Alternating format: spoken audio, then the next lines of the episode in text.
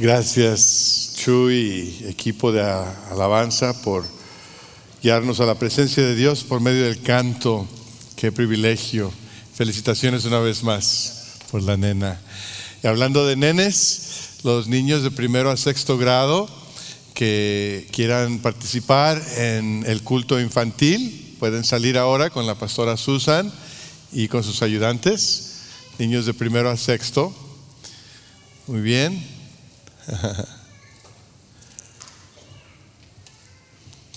Qué bendición son los niños, amén. Amén. Pues hay una leyenda de una princesa azteca, supuestamente la hija de Moctezuma el primero, que allá en el año 1440 se enfermó y los curanderos del reino del imperio azteca no pudieron hacer nada por ella y el emperador Moctezuma estaba preocupado y escuchó que al norte de Tenochtitlán, donde estaba establecido la sede del reino, en un lugar al norte, un valle rodeado de montañas, había en una de esas montañas manantiales que tenían cualidades y capacidad de quizás sanar. Y el emperador envió una comisión con su hija para que fueran a buscar este lugar. Y llegaron a ese lugar y encontraron que uno de los cerros más pequeños tenía unos manantiales y la princesa se bañó en estas aguas termales y después bebió del agua y se mejoró. Pues no sé si es verdad la leyenda o no. Lo que sí sé es que después ese cerro fue llamado Topo Chico y que hace 130 años a alguien se le ocurrió embotellar el agua de esos manantiales. Que por 130 años se han llenado botellas, millones y millones de botellas de agua mineral Topo Chico y se han distribuido a todo el mundo. Independientemente de la leyenda o no, ahorita se me antoja un Topo Chico así bien frío con limón y sal. Pero lo que me hace pensar esto es que hay un manantial de agua que sigue fluyendo y lo único que lo limita es la capacidad de proveer embotellamiento o envases que puedan recibir esa agua. Y hoy queremos hablar de un manantial de agua viva que ha fluido por muchas generaciones y que sigue fluyendo. Y que la única limitación para recibir los beneficios de ese manantial es un corazón abierto. Que el corazón que está abierto para recibir de esas aguas vivas puede ser sanado, puede ser salvo, pero el corazón que está cerrado se pierde de esa bendición. Hoy comenzamos una nueva serie y la hemos titulado a la serie abrimos.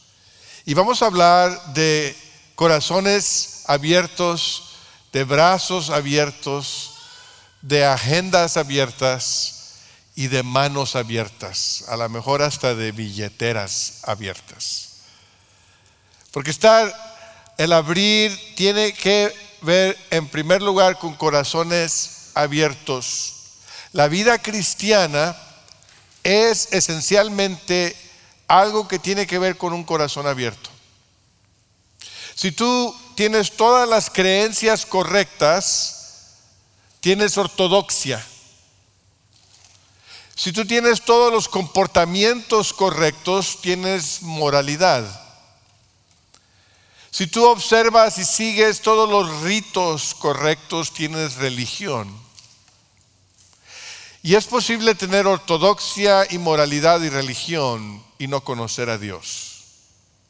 Es posible creer todo lo correcto, portarte moralmente y seguir una religión y no tener el poder de Dios obrando en tu vida. Porque eso solamente se da cuando abrimos nuestro corazón al poder de Cristo Jesús. Cuando abrimos nuestros corazones al amor y a la gracia de Dios, hay algo milagroso que sucede, que es más grande que cualquier libro de doctrina, que cualquier teología, que cualquier lista de valores y comportamientos morales, que cualquier costumbre o tradición religiosa. Cuando un corazón se abre al amor de Dios, entra Dios y obra en, manera milagrosa, sobrenatural, para hacer algo que nadie jamás puede hacer sino Él. Hoy hablamos de corazones abiertos y les invito a abrir sus Biblias en Romanos capítulo 5, versículo 1. ¿Quieren seguir la lectura conmigo? Leyendo de la nueva versión internacional, dice la palabra de Dios, en consecuencia, ya que hemos sido justificados mediante la fe, tenemos paz con Dios por medio de nuestro Señor Jesucristo. También por medio de Él y mediante la fe, tenemos acceso a esta gracia en la cual nos mantenemos firmes. Así que nos regocijamos en la esperanza de alcanzar la gloria de Dios. Y no solo en esto, sino también en nuestros sufrimientos, porque sabemos que el sufrimiento produce perseverancia, la perseverancia entereza de carácter, la entereza de carácter esperanza, y esta esperanza no nos defrauda, porque Dios ha derramado su amor en nuestro corazón por el Espíritu Santo que nos ha dado. Dios derrama su, su amor en nuestros corazones por medio del Espíritu Santo. Lo que tenemos en Cristo es una fuente de gracia, es un río de agua viva, un océano de amor. Y, hoy consideramos cómo abrir nuestros corazones a esta fuente de gracia que fluye, a este manantial de agua viva. E, es para nosotros si abrimos nuestro corazón. Este manantial de gracia, en primer lugar, cubre nuestro pecado. Cuando el amor y la gracia de Dios se derraman en nuestros corazones, lava nuestro pecado. Algunos se han preguntado si la frase recibir a Cristo en mi corazón es una frase bíblica o no. Eh, se preocupan que esta idea que usamos a veces, yo he recibido a Cristo en mi corazón, que quizás esa idea minimiza el señorío y la soberanía de Dios, que nos hace pensar que nosotros somos los que estamos a cargo y que Cristo entra en nuestro corazón como si fuera un Dios pequeño que ahí tenemos en caso de emergencia. El, el entregarnos a Cristo es entregarnos al señorío de Él, al reconocerlo como Señor de los cielos y como Señor de nuestra vida, una respuesta a su gracia. En lugar de tomarnos una píldora de salvación, es como ser inundados por una onda, de, por una ola de gracia que viene a nuestras vidas. Y, y aún así la Biblia dice que esta ola de gracia se ha derramado en nuestros corazones. ¿Qué es lo que el Espíritu de Dios hace? Ahora, cuando la Biblia habla del corazón, no está hablando solamente de un sentimentalismo. Cuando la Biblia habla del corazón, está hablando del centro de las decisiones, del centro de la voluntad. Realmente es la entereza de la persona. El corazón es, es donde se encuentra el control, se encuentra la dirección de nuestra vida. Por eso el sabio dice en Proverbios 4:23, por sobre todas las cosas, cuida tu corazón, porque de él mana la vida, del corazón. Un corazón impuro produce una vida impura. Un corazón puro produce una vida pura. Es en el corazón en donde el pecado quiere entrar y enseñorarse.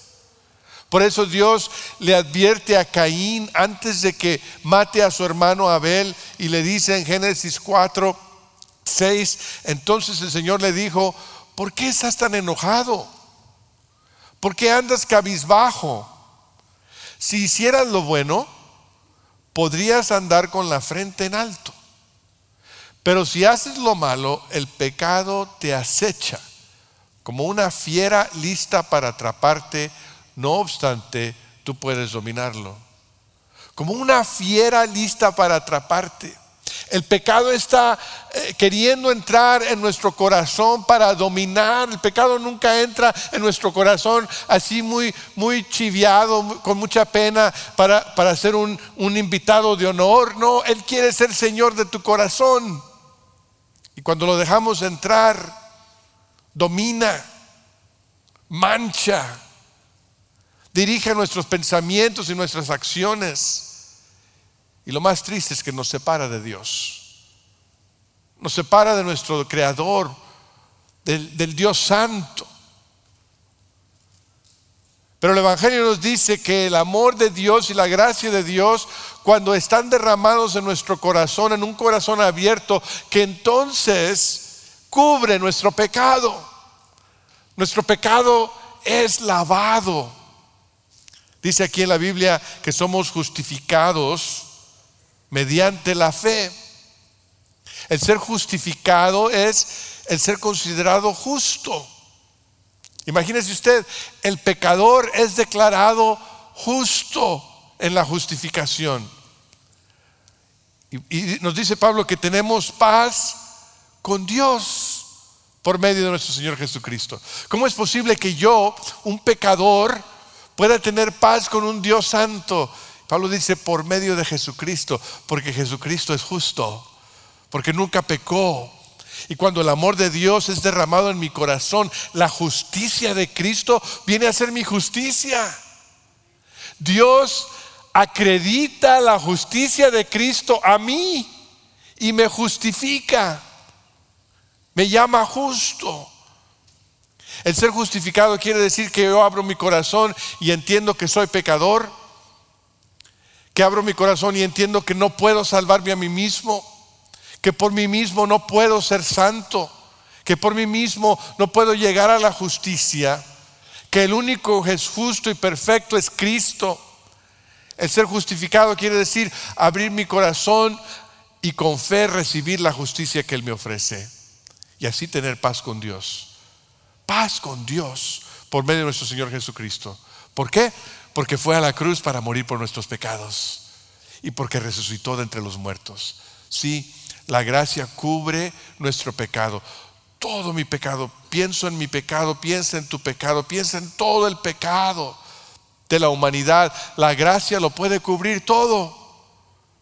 Nos rescata de la pena del pecado, del castigo del pecado. La gracia quita la pena del pecado y la reemplaza con la paz con Dios. Con la paz con Dios. Si tú ya has abierto tu corazón al amor y a la gracia del Señor, tú, sabes que la justificación es tu salvación pasada. Es lo que ya sucedió.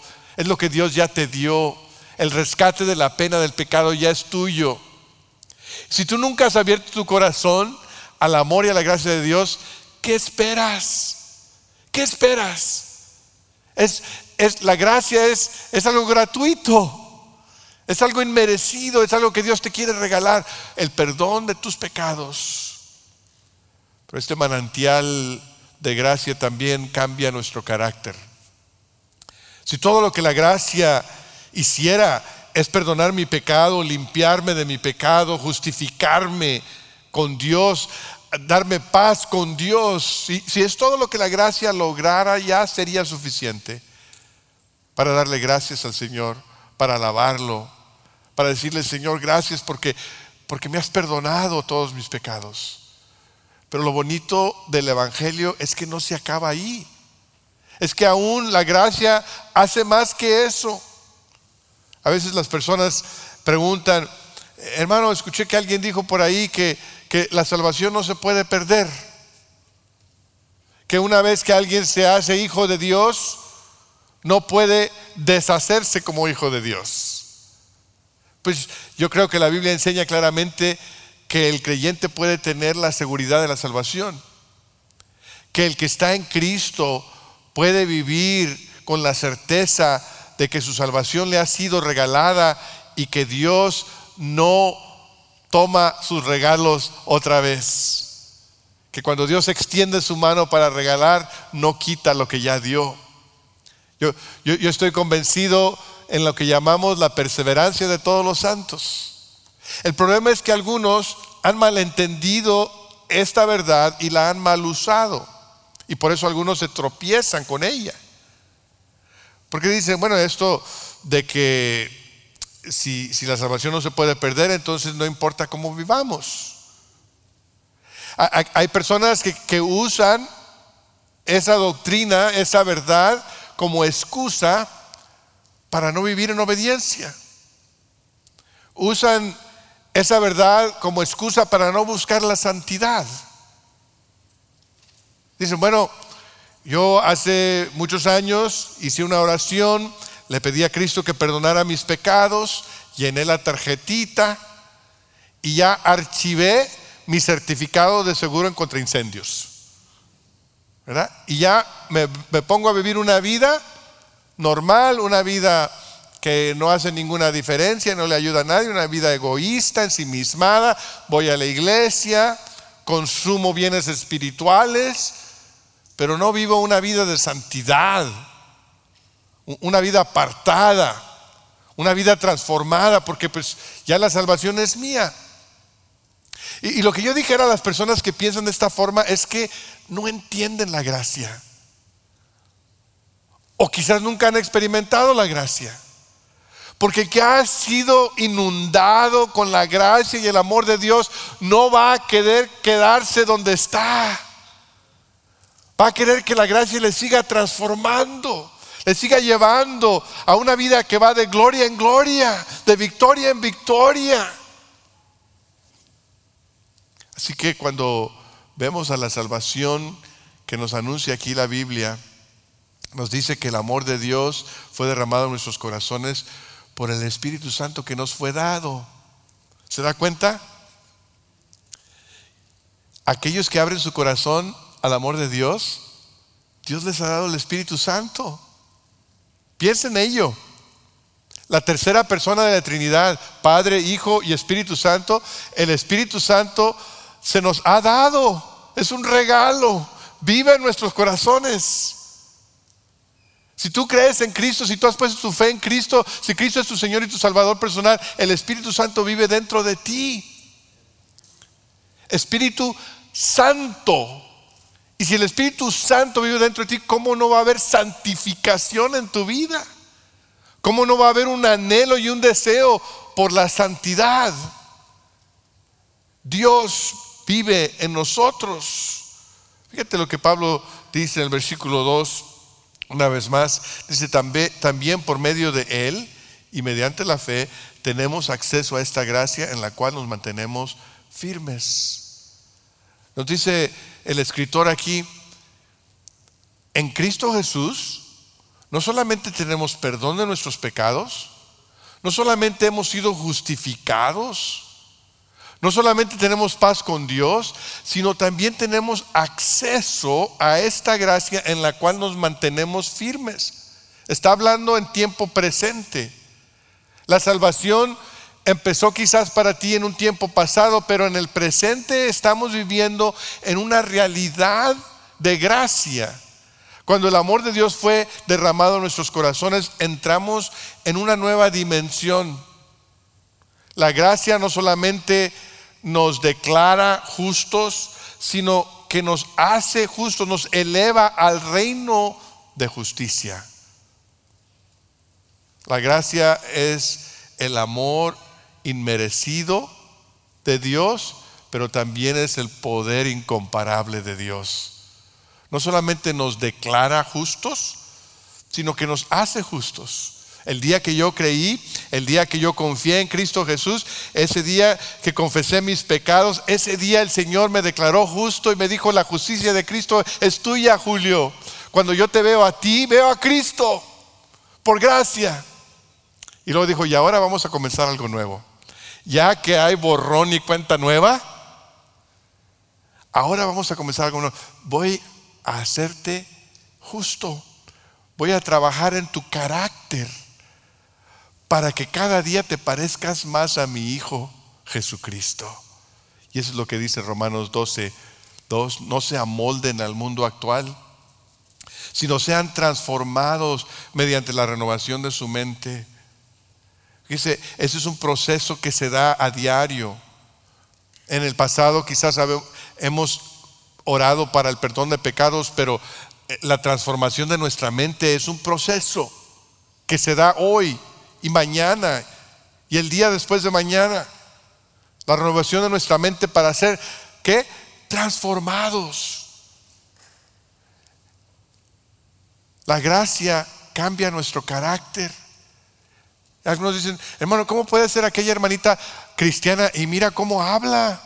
Y mira qué actitud tiene. Oye, ¿y cómo puede ser tal y tal hermano cristiano y, no ayuda, no sirven? ¿Cómo es que tal y tal persona puede ser cristiano y mira la vida que vive, mira cómo se pelea, mira cómo chismea, mira cómo se queja, mira la, la cara agridulce que tiene, más agri que dulce? Es porque no hemos abierto nuestro corazón a, que la gracia vaya cambiando nuestro carácter. ¿Qué es lo que el Señor quiere hacer? Hace algún tiempo hablaba con, con una persona que ha sido creyente por muchos años, pero en algún momento en su vida se involucró en pecados secretos, pecado de inmoralidad. Y cada vez que se hundía más en su pecado se sentía más avergonzado, más culpable delante de Dios y con su esposa y no se lo podía contar a nadie porque tenía una vergüenza increíble. Y cada vez sentía el peso y se estaba sintiendo destruido por dentro y pasaron los meses y los años y así vivía y, hablaba con el Señor y confesaba, pero seguía en el, mismo ciclo vicioso. Y un día la gracia del Señor le dijo, tienes que confesar no solamente a mí, pero a tu esposa y a los creyentes que te rodean y decirles lo que está pasando en tu vida. Dijo, fue, fue lo más difícil que jamás he hecho. Confesar mis pecados secretos a mi esposa y a mis hermanos en Cristo que estaban cerca de mí. Pero el momento que lo hice, sentí una liberación, un peso que fue levantado de mi corazón. Y por primera vez en mi vida, dice, entendí lo que es la gracia.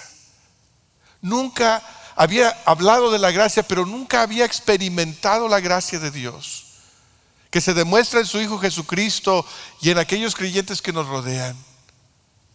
Y me di cuenta en aquel momento que la gracia de Dios no es solamente para perdonar nuestros pecados, sino es para darnos el poder para vivir vidas santas.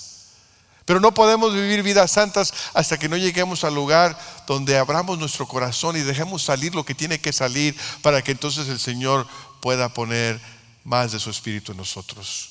La gracia quita nuestra vergüenza, quita nuestra culpa para que vivamos en poder.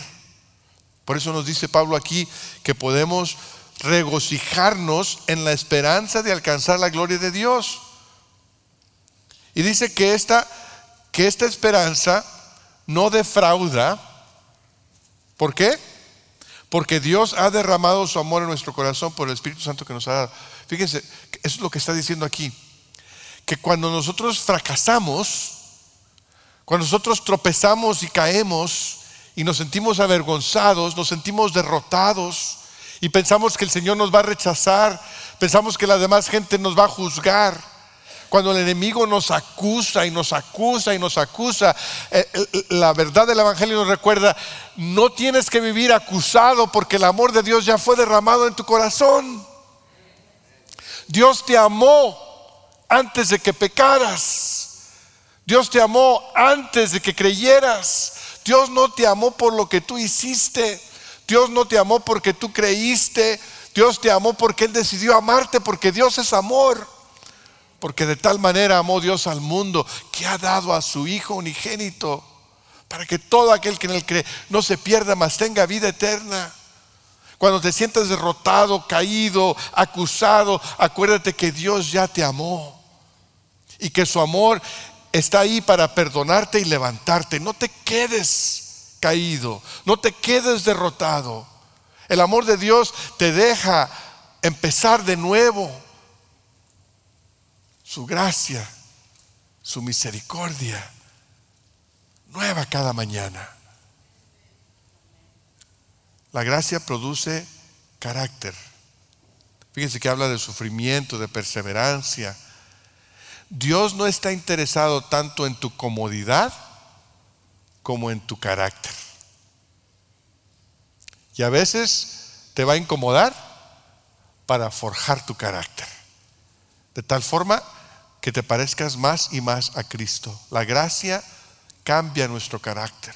La gracia nos rescata del poder del pecado, no solamente de la pena del pecado, sino del poder del pecado. La gracia quita nuestra vergüenza y la reemplaza con gloria. Nos gloriamos en el Señor. Si tú ya has abierto tu corazón al amor y la gracia de Dios, entonces la santificación es tu salvación presente. Regocíjate en ella, abre tu corazón a ello. Y si tú no has abierto tu corazón a la gracia y el amor de Dios, ¿Qué estás esperando? Dios quiere entrar en tu vida y transformarte.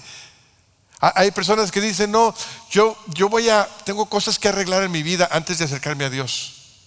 No, no, pastor, no me voy a bautizar porque todavía tengo que crecer más. Hay cosas que en mi vida que tengo que arreglar. Y yo digo, espérate tantito. Si tú pudieras arreglar tu propia vida, entonces ¿para qué murió Cristo? La razón que Cristo murió en la cruz es porque no podemos. No tienes que arreglar tu vida antes de venir a Cristo, tienes que venir a Cristo para que Él arregle tu vida. Amén. De la boca de los niños. Y este manantial de gracia también celebra nuestro futuro. La gracia perdona nuestro pasado, transforma nuestro presente e informa nuestro futuro. La, Biblia nos dice aquí que podemos regocijarnos en la esperanza de la gloria de Dios. Es algo que está en el futuro. Fíjense, un día, un día vamos a experimentar la gloria de Dios en toda su plenitud. Amén. Un día Cristo vendrá y Él traerá completa justicia. Vivimos en un mundo que está destrozado, está quebrantado, está eh, desviado, extraviado. Pero un día va a venir Cristo y va a poner todo en orden. Y nosotros vamos a reinar con Él. Hay algunos cristianos que me preocupan porque están, parece que están enamorados del mundo. A veces sus oraciones parece que, su única esperanza es en el mundo, Señor, ay, ¿qué vamos a hacer? Y que mira que las noticias dijeron, y que en México, y que en Venezuela, y que en Cuba, y que en Washington, D.C., y que en Israel, y que... ¿Qué vamos a hacer? Y, y está perfectamente correcto preocuparnos y orar por ello, ¿no? Pero a veces parece que si nuestra esperanza está aquí en el mundo, cuando la Biblia nos enseña que nuestra esperanza no está aquí, que nuestra esperanza está en el porvenir. El otro día mi hijo fue a, la tienda Stripes y, y, donde iba estacionando su camioneta y estaba por bajarse, se dio cuenta que las luces estaban apagadas, no había electricidad y salió el empleado a la puerta y le hizo una señal a mi hijo como que pues no hay, no hay nada, pues no hay electricidad. Entonces mi hijo se sube a la camioneta y le ponen reversa y donde le ponen reversa prenden las luces. Y el, empleado estaba todavía afuera y dice, se decepcionó que regresó la electricidad. O sea, quería que se quedara oscuro. Yo, pienso que hay cristianos que están tan enamorados de este mundo, están tan enamorados de, la prosperidad, tan enamorados de su, política, tan enamorados de no sé qué, que si el Señor Jesucristo regresara estarían decepcionados. Señor, me interrumpiste aquí la cosa.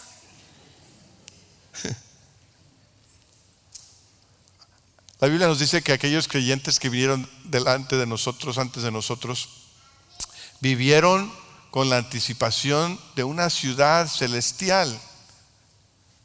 Vivieron y murieron sabiendo que este mundo no es nuestro hogar. Estamos pasando, somos pasajeros, somos extranjeros y foráneos. Hebreos 11:13 dice, todos ellos vivieron por fe y murieron sin haber recibido las cosas prometidas, más bien las reconocieron a lo lejos y confesaron que eran extranjeros y peregrinos en la tierra. Al expresarse así, claramente dieron a entender que andaban en busca de una patria. Y si hubieran estado pensando en aquella patria donde habían emigrado, habrían tenido oportunidad de regresar a ella. Antes bien, anhelaban una patria mejor, es decir, la celestial. Por lo tanto, Dios no se avergonzó de ser llamado su Dios y les preparó una ciudad. Qué tremendo, ¿no? Dios no se avergonzó de llamarse su Dios porque no pusieron toda su fe en esta patria, sino en la patria celestial. Cuando el amor de Dios y la gracia de Dios es derramada en nuestro corazón, nosotros nos podemos regocijar en la esperanza de la gloria de Dios. Anticipamos con, con, mucha ilusión, con muchas ganas, el reino venidero del Señor, la segunda venida de Cristo. Señor, ven pronto, ven pronto. Y, y puedo estar seguro y puedo celebrar mi futuro en el cielo por la gracia. Mi lugar en el cielo no depende de cómo me he portado. Mi lugar en el reino de Dios no depende de qué tan santo soy. Aunque Dios quiere santidad en mi vida, la santidad no determina el favor de Dios para mi vida. El futuro en el reino de los cielos, el futuro en la eternidad con Cristo depende de la gracia de Dios. La gracia celebra nuestro futuro mientras el mundo se atemoriza, mientras la gente se llena de ansiedad de lo que va a pasar, el creyente se puede celebrar que lo mejor todavía está por venir. La gracia nos rescata, nos va a rescatar de la presencia del pecado. Nos ha rescatado de la pena del pecado, hoy nos rescata del poder del pecado, en aquel día nos va a rescatar de la presencia del pecado. La gracia quita nuestro temor y lo reemplaza con esperanza. Si tú ya has abierto tu corazón al amor y a la gracia de Dios, entonces la glorificación es su salvación futura. Regocíjate en ella. Y si tú no has abierto tu corazón a la gracia y al amor de Dios, ¿qué estás esperando? ¿Qué estás esperando? Abre tu corazón para que la gracia de Dios fluya, entre en tu vida, cubra tu pecado, cambie tu carácter y celebre tu futuro. Hay un manantial de agua, hay un manantial de gracia que fluye del corazón de Dios y esa gracia nos rescata de la pena del pecado. Y llamamos a eso justificación, salvación pasada. La gracia de Dios nos rescata del poder del pecado, a eso le llamamos santificación, salvación presente. La gracia nos rescata de la presencia del pecado. A eso le llamamos glorificación y salvación futura.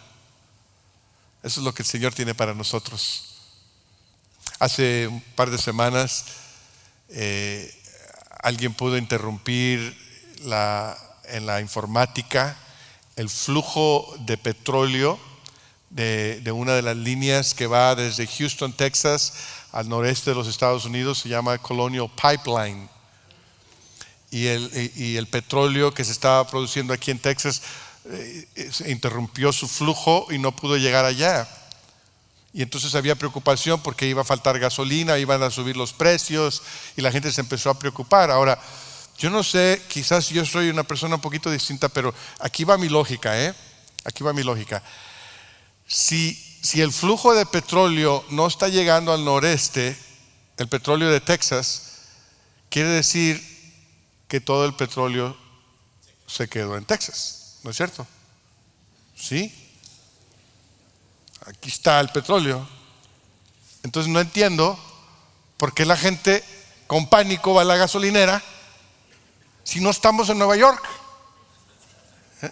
Y están llenando tanques de gasolina y están creando una situación de escasez que no hubiera existido porque había abundancia.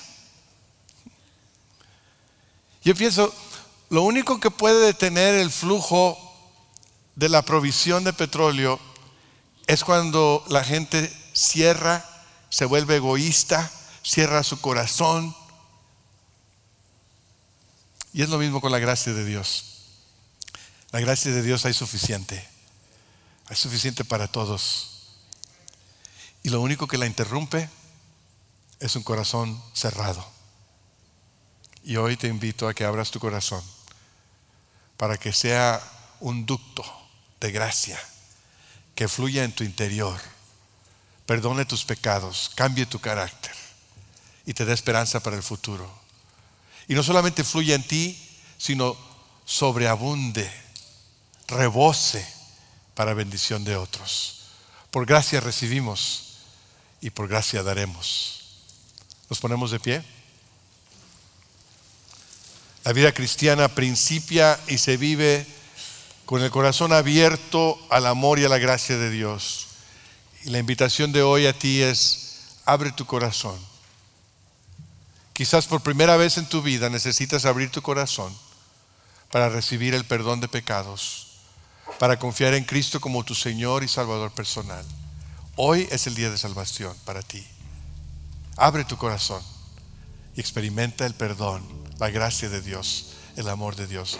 No te hablo de una religión, no te hablo de una tradición, no te hablo de una doctrina, te hablo de un Dios que te ama y quiere redimirte, quiere tener comunión contigo. Quizás tú necesites abrir tu corazón el día de hoy para dejar que Dios obre en tu carácter. El, decir, ay hermano, es que yo así soy pues así eres, pero Dios te puede cambiar. Deja que Dios cambie tu carácter, forje tu carácter para que te parezcas a Cristo. Abre tu corazón, abre tu corazón a la esperanza que tenemos en Él. El Señor no nos ha dado un espíritu de temor para que vivamos en, ansiedad. Dios nos ha dado un espíritu para que vivamos en esperanza.